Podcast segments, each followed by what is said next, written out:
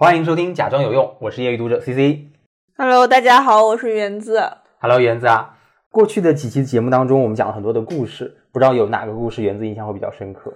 嗯，其实我很喜欢巴黎烧了吗那个故事，因为它其实是发生在二战时期的一个故事嘛，但是就是在那种残酷的历史大背景下，但是有一种那个浪漫主义色彩在，就感觉比较特别，所以让我印象很深刻。哎，你这个切入点挺有意思的，让我有点意外。呃，我自己确实也特别喜欢这个故事，因为它除了有你刚刚说到的三方这个错综复杂的势力，然后共同为了保卫巴黎或者是为了夺取这个城市的斗争以外，它还有呃五百多个人物非常繁复的这样的一些细节，这也是我特别喜欢非虚构作品的一个原因，因为它有特别多毛茸茸的这样的一些人物细节，以及说加上这个故事和现实的这样的一种融合的这样的一种冲击力，我觉得这是非虚构作品的一个很大的特色优点吧。对，但是另一方面，其实我自己在阅读非虚构作品的时候，其实常常会有种感觉说，可能呃他在写故事上，就是故事的情节或者说是那个悬念上，其实并没有特别的强，至少和这种能够天马行空想象这样虚构作品而言，是有一点点劣势的。但是呢，做了这么长时间铺垫，其实我想我说今天这本书，今天我们要推荐这本书，情节之精彩，让人觉得现实会比小说更加的离奇。这本书的介绍呢，我们可以引用比尔盖茨的一个推荐语来说说。比尔盖茨他每年都会搞一个你年度书单，不知道你有没有听说过？嗯，好像有听说过，因为我听说他每年会看特别多的书。呃，对，确实，比尔盖茨算是一个读很多书的人，而他自己也特别喜欢阅读。就有一部那个纪录片叫《解密比尔》，也有展现他自己阅读偏好吧。就、哦扯远了，就说回来，那个比尔盖茨他的这个年度书单，他在每年的夏季和冬季的时候都会各推荐五本书去分享他自己喜欢的作品。因为他的涉猎非常广，品味特别好，所以大家还是非常期待他的这个每年的分享。那在二零一八年的时候，他的冬季书单，比尔盖茨就推荐了今天我们要分享的这本书，叫做《坏血》。他在他的推荐当中这样说道：“故事比我想象的还要疯狂。我发现自己从开始阅读的一刻就无法停下来。这本书包含一切应该有的：精心设计的骗局、公司的阴谋、杂志的封面故事、破裂的家庭关系。”以及一个曾经将近一百亿美元公司的消亡，听上去是非常疯狂。我读这本书的第一反应就是说，这本书也太适合讲故事了吧。那么今天就和大家好好分享一下这本书，这本号称硅谷史上最大骗局的故事。好的，我们开始吧。OK，在故事开始之前，我们来先设想一下这样一种场景。哎，我们又要体检了，每年大家都要去做体检。我不知道原子你去体检的这样流程怎么样，反正我们去体检的时候，每次第一件事情都是先抽血。对我，我记得印象很深刻，是有一年体体检的时候，我抽了七管血，因为要就是测各种各样的指标嘛，比如说血糖啊，还有包括像就是身体的一些蛋白质啊什么之类的，就抽了很多很多的血。抽了七管血有点夸张，太可怕。对，不过对于我们普通而言还算比较幸运吧，因为其实我们也就每年体检去抽那么一两次血，可能一次抽多一点还能忍受。但如果你是一个病人的话，你就很糟糕了，因为你可能每隔一段时间都要去医院抽一次血，去做各种各样的这样的一个生物检检测指标，然后来判断你的病情是不是恶化啦，是不是要调整用药啊等等。所以很多病人的这个血管确实是千疮百孔，都是孔。所以如果你设想一下，有这样一家公司，他们特别的厉害，拥有一项全新的技术，不需要抽一大堆的血，不需要抽七罐，只需要刺破手指那么一两滴血，就能完成数百种检测。而且这些检测结果能直接上传到云服务器，将数据同步给医生。那作为一名患者，你可以足不出门就获得医疗的诊断，并且这家公司他们的检测结果获得了官方的认证，同时在军队当中也要投入使用，并且他们还和美国最大零售药店之一有合作，利润是非常丰厚的。然后我们再看这个公司他们的员工，哇，那更是牛逼了，清一色的斯坦福生化高材生。由斯坦福工程学院副院长罗伯特森给他们做技术顾问，以及这家公司的董事会成员，简直了，就是那个大选的这个顾选那个候选团，政商界大佬云集。首先有美国前国务卿舒尔茨，然后有前国防部部长马蒂斯，还有中国人民的老朋友基辛格，包括新闻大亨默多克，投资过百度和特斯拉的传奇投资人唐纳卢卡斯也投资了，沃尔玛的大股东沃顿家族也投资了。这家公司估值高达九十亿美金，你想想这样有多么厉害的一个明星公司？请问，如果你是投资人，我们不妨意淫一下，你如果是个投资人，这家公司来找你投资，你要不要投他呀？投投投闭眼投，我觉得可能是我直接去找他吧，因为感觉背书很多呀。是的，是的，其实很多的这样的一些投资者，就是看到这些大大佬的背书，也不断的去加码，所以这家公司的估值一路攀升，高达九十亿美金。但是我只想说，很多那些参与这个投资的这个人，最后都血本无归。这个看似非常华丽的这样的一个科技梦，背后有一个惊天大骗局。那说到这个骗局呢，就要从我们的整个故事的主人公伊丽莎白·霍姆斯说起。那伊丽莎白她从小含着金汤匙出生，她的家庭非常有背景啊，高祖父是辛辛提纳总医院和辛辛提纳大学医学院的创始人，所以祖上就算是医学世家了。那他的外祖父这一边呢，是五角大楼的高级军官，祖上也都是军界大佬。但他的父母都是政府的要员，所以一家子都是典型那种美国很典型的精英，人脉很广，政治的呀、军事的呀、商业啊、医疗多个领域都很有人脉。你要知道，在名门望族的小孩，其实很多时候不容易。就伊丽莎白祖上都是精英，所以他的压力也特别大。他老爸呢又特别喜欢拿这个先辈的这个经历来教育他，说：“你看看你爸爸，你看看你爷爷，你看看你曾祖父，个个都这么厉害，你一定要跟他们一样，做个有用的人，不要像你舅舅一样，你舅舅就是一事无成，丢家子的脸。”所以伊丽莎白从小就生活在这种我要出人头地，我要做大事情，我要不负众望的这样的，我要那个名门耀祖这样的一个概念的灌输之下，所以她从小呢也非常的努力，刻苦学习，然后成绩特别好，最后以非常高的分数考到斯坦福大学。那当时还拿了那个斯坦福大学的总统奖学金，最好的这样的一个奖学金，给那些成绩最好、最聪明的学生。所以伊丽莎白确实是至少在这个时候展露出来的是一个非常学霸的特色。然后他就想说，聪明人嘛，那要干大事。所以他的目标也不仅仅是学习成绩好，他也要像他的祖父、祖辈、祖辈们一样名扬力万。他想要成为亿万富翁。所以有一天，她和她的男朋友提分手的时候，理由也是无懈可击。她说：“对不起，我没有空谈恋爱，我要去创业。”然后这就特别像我之前看那个比尔盖茨离婚的时候的说明书。他说：“我们两个人不能够共同成长，所以必须得离婚。”这感觉特别搞笑。OK，说回他的创业这个念头啊，其实源自于他大一的暑假，他去呃新加坡去做一个实验项目。当时正正值非典时期，他觉得说整个亚洲地区，哪怕是像新加坡这样的一个发达国家了，他们在做这个整个病毒的检测的时候，依然是非常落伍的。所以他就想研发一种有没有一种新型的检测方式，能更更便捷的去做这样检测。所以等到这个项目结束之后，他就回到家里，不吃不喝干了好几天，他就想了一个这样的一个呃检验装置。在他的设想当中，这个装置可以通过非常小的微型的针头，无痛的取血，然后通过微型检测器分析血液。他觉得自己这个想法简直牛逼透了，于是先申请了专利，然后他就带着这个想法去找他的导师，也就是我们前面提到的这个斯坦福工程学院的副院长罗伯特森。那教授非常欣赏他，说：“哎，你这个小朋友虽然只有大大一、大二，还但是很有这种想法，你要好好搞，继续继续尝试。”那伊丽莎白就很受鼓舞，说：“哎，教授都觉得行，那看来这是个机会，我得赶紧退学，不退学。”怎么创业，对不对？感觉国外退学创业的人好多呀。没错，尤其是硅谷那一波人，科科技公司都感觉不退学都都没法搞创业，所以他就学着比尔盖茨搞退学。然后他不但学比尔盖茨那个退学搞创业，最重要是他学比尔盖茨利用家族人脉关系。就我们知道，比尔盖茨创业成功，很大程度上是因为他们家族的这个人脉能够帮助他在早期拿到客户。嗯，伊丽莎白也是，因为他自己是名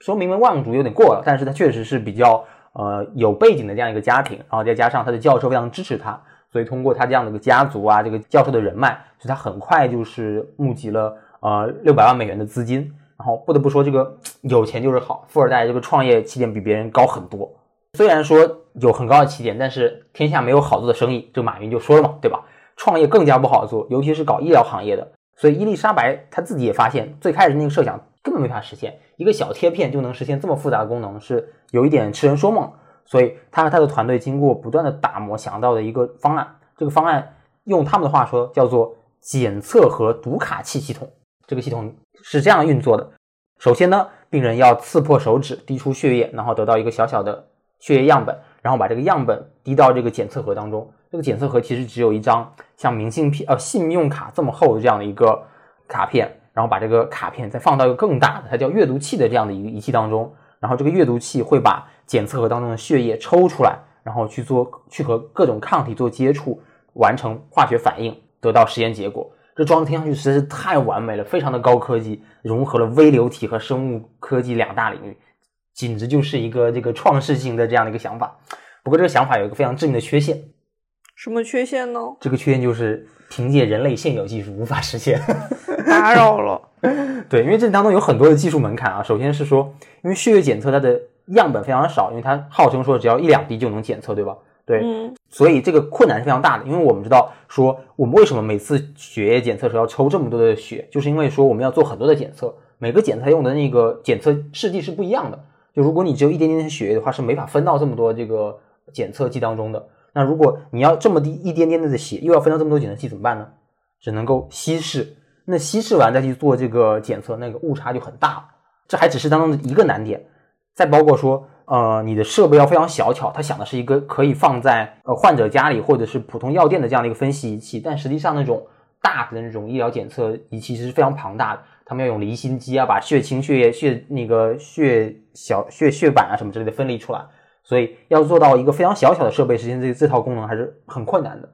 再有就是伊丽莎白设想当中，这整个过程应该是非常线上化、非常快速高效的，要立等可取。就是我基本上恨不得是我把这个血滴到里头，他马上告诉我结果，就跟古代滴血验亲那种感觉一样。嗯但实际上是非常困难的，因为有很多这个化学反应，呢需要比较长时间才能够得到结果，然后这结果你还需要连到那个各种各样的一些云端设备，才能传输到这个用户的设备当中去，所以这种种种种的挑战而言都是非常非常难的。但伊丽莎白管不了，她就体现出了产品经理的这种特性，我不管这个需求很复杂，我也要。如果你做不了，就换人，毕竟我有钱嘛，对吧？所以他就拿拿着他的那个资金，招了各种各样的这个工程师啊、医疗专家，就包括说苹果的资深设计总监、IBM 的那种高级工程师，还有一大堆的生化专家，给这些超级多的这个大佬们很多很多的钱，然后让他们疯狂的这个创新，想办法把这个技术难关突破了。但是很多人的很多人意味着很多钱，很多钱意味着很快要把这个投资烧光。他第一轮那六百万美元没过多久就烧光了，根本耗不起这么多的这个团队养着嘛，对吧？然后他又融了九百万的第二轮融资，但是很快又烧光了，结果发现这个技术没有任何突破，是任何突破都没有。这个时候，如果是你，你会怎么办？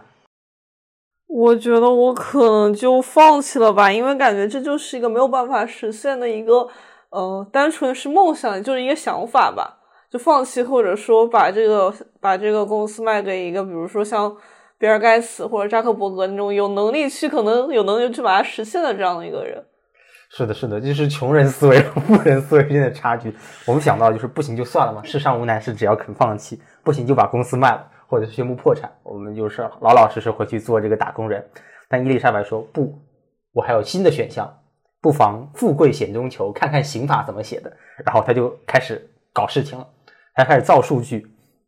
就他先让技术部写了一个假的那个脚本，然后用录像好的这样的一个数据来替代实验室当中的一些检测结果，所以等到他去给各种投资人做演示的时候，这个数据结果看上去都非常的合理，非常正常，但实际上都是假的，因为他用那个脚本去做好这样的一个提前的演示。如果有投资人来到他们公司实地想要去做这个检测的话，他会让他们正常的采血，然后在他们面前把这个血放到他们公司的这个检测仪当中去做检测。等到投资人四处去参观的时候，他们偷偷的把这个血拿出来到别的常规的血检仪器当中去做检测，然后这个行为就非常严重了，因为你就是在欺诈欺骗投资人嘛。所以公司也很快有人发现说，哎，这个东西不对劲，就是他们的那个 CFO 发现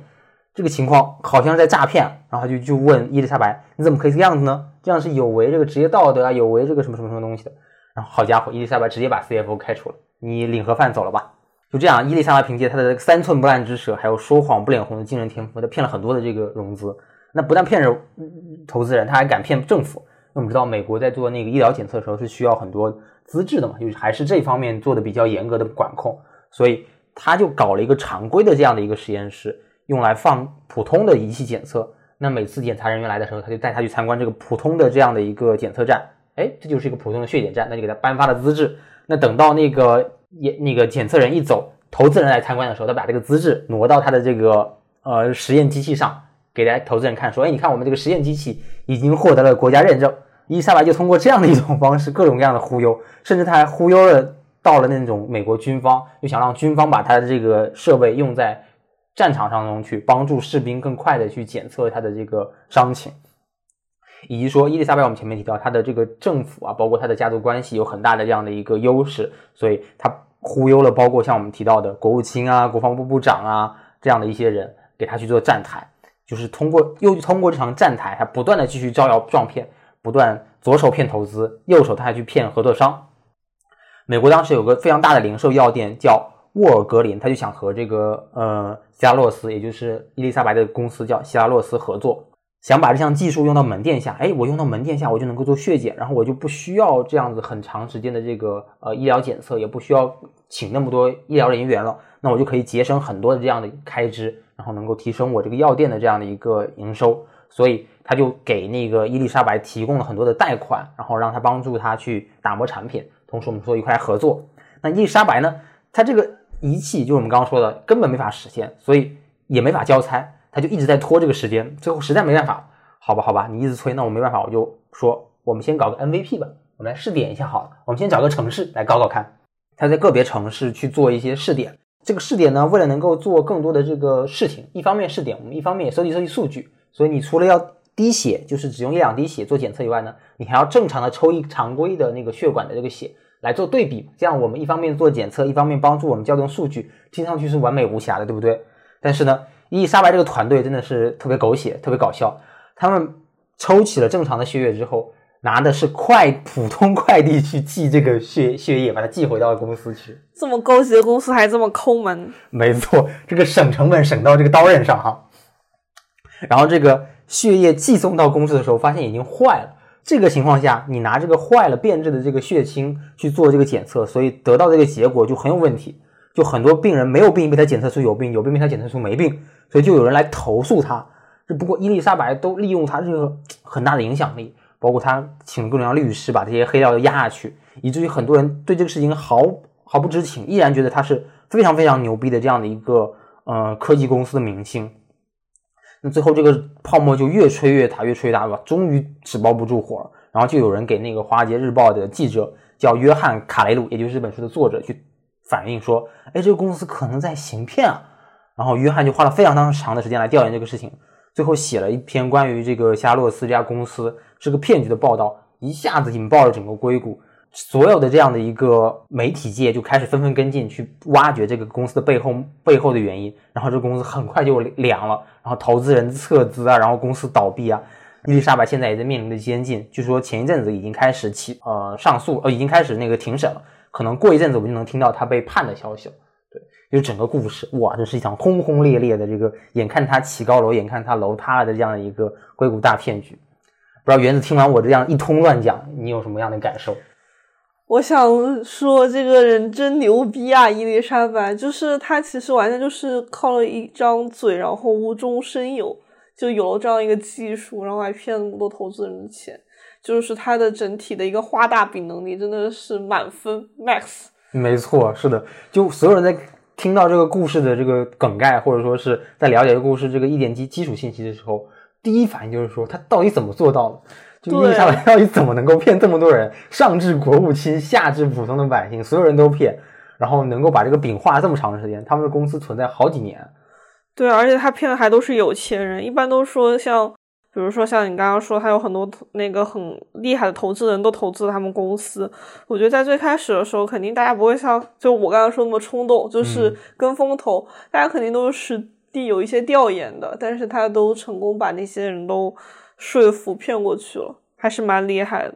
是的，是的，所以这也是我下下面接下来想讲的一个那个环节吧，就是我们来剖析一下伊丽莎白成功行骗的原因。我觉得当中有很多的这样的一些呃因素导致吧。我觉得至少有好几点。第一点是说，伊丽莎白是一个非常非常善于包装而且会讲故事的人。她说话的时候会故意压低嗓音，用一种非常有磁性的男低，当然比我现在好听很多，让人觉得她特别有魅力。而且他在跟别人沟通的时候，会长时间盯着你，眼睛不眨一下。然后这种风格让他在就是整个以男性为主导的硅谷当中独树一帜，非常的独特。就包括他会呃模仿乔布斯的那个穿着，把自己塑造成一个女版乔布斯形象，就像他学比尔盖茨、学乔布斯这样辍学，变成一种天才的这样的一个人设。而且他请了很多这样的相关的一些顾问去帮自己打造人设。就跟现在明星一样，他其实有自己这样的一个人设人设的标签，就包括说他请奥斯卡的导演给自己拍纪录片，然后有形象顾问给自己打造形象，所以他用这一套的这个包装，让自己看上去是非常的有说服力，看上去非常的专业，非常的那个有影响力。当然，如果他仅仅是靠这样一套花里胡哨的包装，其实是很难骗来这么多投资人的。毕竟你刚刚说的一些专业投资人不是傻子，啊，就是伊丽莎白最厉害的一点就在于她非常善于利用人性的这样的一些弱点。首先他用这样的一套花言巧语或者这一箱虚张声势的名气让你吸引过来，然后他再利用大家各种各样的一些从众啊，或者是崇拜权威啊，或者是这个害怕失败这样的一些原理来去做投资。就比方说，他和那个沃尔格林就是那个药店合作的时候，他一方面跟他合作，另一方面在泄露一些隐隐约约泄露一些信息，说，哎，另一家零售商店也在跟我们谈合作，然后他们可能要给一个更好的这个这个这个 offer，所以那时候赫赫尔格林的那个药店的那个 CEO 就特别担心被对手捷足先登，错失这样的一个变革的机会，也根本就顾不上那些顾问团的反对。其实，在厄那个沃尔格林当中，他们是聘请了一个第三方的顾问团来调查这个公司是不是满足这个资质的。结果那个调查的那个呃第三方公司说这个东西不合适，但那个 CEO 一炮否决了，就反对了这个这个点，就坚持认为说对手要跟上了，我们要不能落后别人，所以我们要赶紧加码。所以就是这样的一个原因，就导致说有很多的这样的一个呃投资者或者他的合作商被骗了，或者说是着急之下没有仔细思考就跟进了。就包括说我们前面提到像呃国务卿舒尔兹，他也投资了伊丽莎白的公司，他不但觉得这个公司好，他还让自己的孙子一个叫泰勒的人，他也学生物，他说哎你去这个公司上班，这个公司能改变未来，你去做做。然后这个泰勒嘛也是毕竟是真材实料这个生物学的这个博士专家。他去上一半上了一阵子这个班之后，就发现这公司是骗人的，根本没有真正的技术，然后就愤然离职，特别生气，然后就跟他爷爷说：“你不要相信那个伊丽莎白这个妖言惑众，就是在那个行骗，他们公司没有任何技术含量。”结果亲孙子没说动亲爷爷，这个说的特别生气，说：“你的你的这个年轻人不懂，你我老头子虽然老，但我这个判断力是很强的。”他为什么就是坚持不肯相信？就是因为他要表达自己是。对这个科技行业也是有判断力的，是不会落后在这些年轻人身上的。然后伊丽莎白就利用她自己这种害怕自己已经人老了，然后对科技判失去判断力这种心态，去不断的引诱他在这个事情上坚持自己立场。他就跟他说，当年乔布斯出来的时候，别人也是说他是骗子，你看看现在我出来的时候，别人也说是骗子，但是您是最有判断力的，你要相信我，对不对？所以那个舒尔兹被框进去了。还有一点是和舒尔兹一样投的，像有基辛格这样的人物，伊丽莎白就利用说，你看。基辛格是吧？都知道跟您不知道跟，利用两者之间内心想要暗暗较劲这种风那个心态，然后就把两个人都忽悠进来了。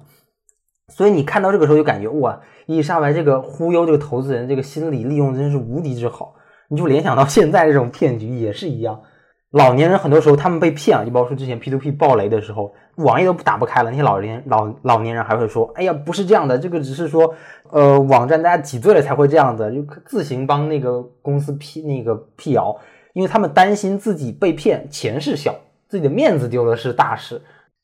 我非常激动的一通讲，讲了各种各样的这样的一些分析原理。就我觉得本质上来说，骗局的这个本质都是一样，都是利用人性的这样的一个弱点。就不知道原子有没有想到类似的这样的一些场景。哦，我想到就主要是好像近几年，嗯，比较讨论比较多，就是那个菠菜，嗯，就是菠菜，就是其实就是说，国内可能就是现在本身就业形势也比较严峻嘛，然后就会有那种骗子，然后假装自己是东南亚的一些博彩的公司，然后让你去当程序员，可能有很高的收入，其实就是。嗯，看中了人性弱点中这些贪婪的特点，可能就会去把人骗到东南亚那边去。其实说的是说你去当程序员，但其实，哦，其实工资非常的低，而且可能是说你不仅是赚不到钱，反而还要赔钱进去才能回来。其实这就是一个近几年比较流行的一种骗局吧。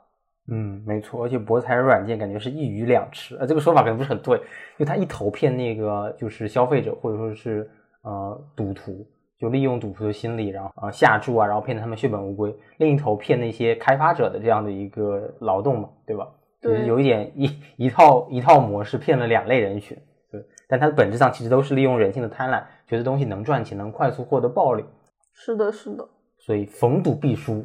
请大家理性面 对。理性消费，理性消费，不是理性消费，是告告别赌博。哦，对不起，不好意思，是告别赌博。OK OK，就我们刚刚扯了，就是整个那个我理解成是偏偏向外部环境吧，就是为什么伊丽莎白能在这样的一个情况下骗投资人、骗那个呃合作商、骗政府、骗各种各样的地方的人，以他利用人性的弱点，包括自己包装的形象的这样一个优势吧。对，但是说了回这外部情况下，我们可以看看内部，就是投资人和客户不清楚是情有情有可原的，因为大家信息不对称，或者说是因为急切。但是公司员工总该知道到底是真相如何吧？为什么公司没有出现所谓的吹哨人？这些员工都是被猪油蒙了心吗？那个 CFO 不是被开除了吗？是的，是的，就所有知道真相、想要告知外界的人都被开除了，是吗？没错。就伊丽莎白的这个统治也是非常的血腥和这个铁腕的。就一方面，他就把那些所有敢质疑的、提出质疑的，或者甚至是有一些动摇的人，通通通通开除了。然后另一方面，他又提拔自己的这些亲信呢，包括他让自己的弟弟或者说自己各种特别信任的人安插到公司公司当中，就包括说公司的二把手，就其实是他的这个男朋友叫三妮。这个名字听着特别阳光，但实际上非常那个暗黑，也是喜欢动不动就开除人。但是我们知道，美国是这个非常讲究法律的地方，就是你这样限制员工的这个自由权，包括说你动不动就开除员工，是会遭律师喊的。那为什么伊丽莎白没有被告呢？就要提到伊丽莎白最最最最厉害的武器——律师。负责伊丽莎白公司律师的业务的一个律师事务所吧，是美国最顶级的律师事务所。然后他的合伙人叫大卫·博伊斯。这个大卫有多牛逼呢？我跟你说说他的案例。首先，微软的反垄断法是他打的，在庭审时把比尔盖茨逼到哑口无言，人送外号“微软杀手”。然后，两千零一年的时候，那个美国总统大选的时候，小布什不是和戈尔就是因为计票一些问题，最后到底谁当选了，产生了一些矛盾，然后打官司，最后打到最高法。然后当时小布什代理律师就是他，他是帮助小布什登上总统宝座的人，所以是像最有钱的人、最有权的人。都得围着他转，你可想而知他的这个威望和权力有多大。所以当那些被裁的员工要去找自己的律师说：“哎，这个公司特别的黑心，动不动就开除我，没有任何的理由，就因为老板不开心，就因为我说了一句话把我开除了。”然后对方说告他，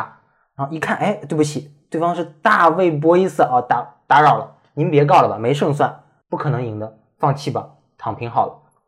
不知道有有没有印象？前面我们说到那个国务卿的孙子叫泰勒。嗯，他记得，对他就是因为私底下跟那个记者说了一些消息，这公司确实不靠谱，确实在坑人，然后就被大卫盯上了，然后要告他说你告密了，你泄露公司秘密了。我堂堂国务卿的孙子，放我们这是国就是总理的孙子，你弄他。但是面对这种律师一点办法都没有，光打律师花了四十万美金，然后还是看在人对方是国务卿孙子面子上就不了了之了，不然得打到破产。还有一个故事更惨，就伊丽莎白有个邻居。叫富兹，他是一个发明家。其实他和那个伊丽莎白家关系还不错。如果严格说起来，在书当中其实介绍的说介绍过，他曾对伊丽莎白他们家其实是有恩的。那听说这个伊丽莎白在搞这个血液检测，然后他一想，哎，自己是个发明家，哎，他发现这个血液检测中需要一个非常关键的步骤，可能需要某种设备，然后他就基于这个设备申请个专利。然后伊丽莎白知道这件事情之后，就非常非常生气，然后就让大卫去告他知识剽窃。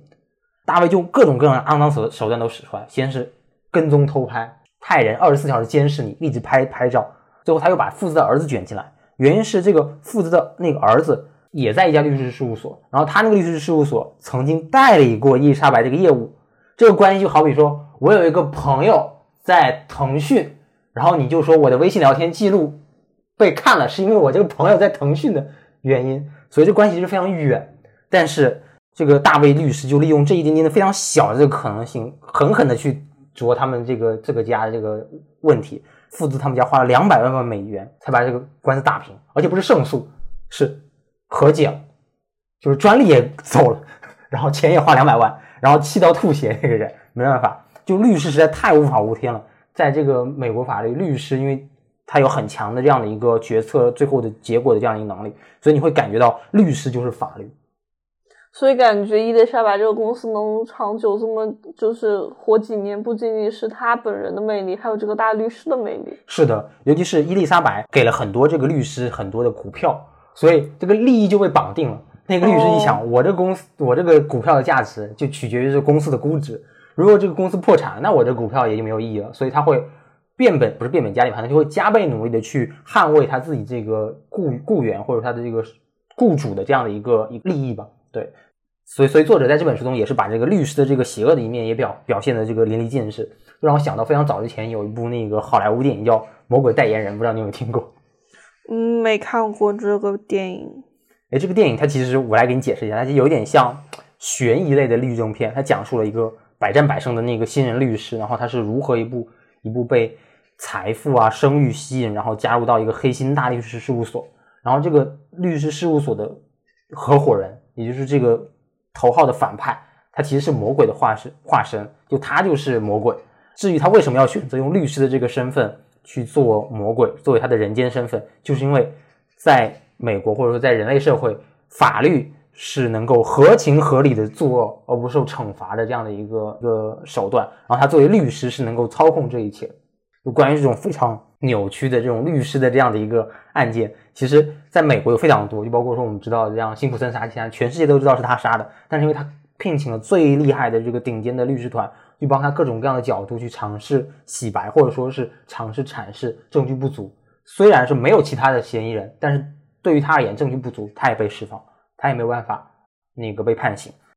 讲到这里，我就再再推给大家推荐一本书啊，就今天这个这个外延环节聊的东西比较多，这本书也很有意思。这本书叫《伪美骗局》，伪是伪造的伪，美是美丽的美，伪美骗局同样是骗局，跟今天这个骗局还有一点点相关联吧。就这个这本书讲的是一个画师，他是一个职高都没有毕业的一个中二少年，然后他伪装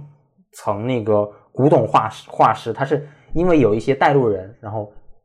教他怎么去画画，然后他他发现怎么画古画，怎么画那古董画好赚钱，开始慢慢去做假画，然后因为他的伪造技术非常高超，以至于几十年来年年来都没有人发现，最后面被那个 FBI 发现他在造伪画，但因为他的这个交易非常小心，以至于政府都抓不到任何的这个把柄去来说他，那最后他干脆就呃说自己我就是卖假画的，但是因为买他画的人都知道他卖的这个画实在太像真画了，所以可以被当做真画去卖，所以两方就心照不宣的将继续这样交易，但是政府也拿你没有办法，因为你已经公开说我是卖假画，但是你以真画价格卖出去，就非常的有意思的一本书。然后为什么会提到这本书？因为这本书当中也有一个关于法律的小细节特别有意思。就我们这本书画师画家这本书的主人公叫雷，他有一次他的那个一辆车坏掉，就拿去修，然后因为很久很久没有去取了，然后有一天他就那个去取的时候，那个车行的那个老板就说各种各样的原因不想让他拿，他就非常生气，想说找一个人揍一揍这个老板好了。他本身也是个痞子出身，然后一边想这个事情，一边去找他的一个朋友，他的朋友是一个大律师，当地非常有影响力。然后他的那个大律师听到这个事情之后，就让他的助手去打了一封律师函，然后签了个字送给那个车店老板。第二天，车店老板就打电话过来说：“您可以来取您的车了。”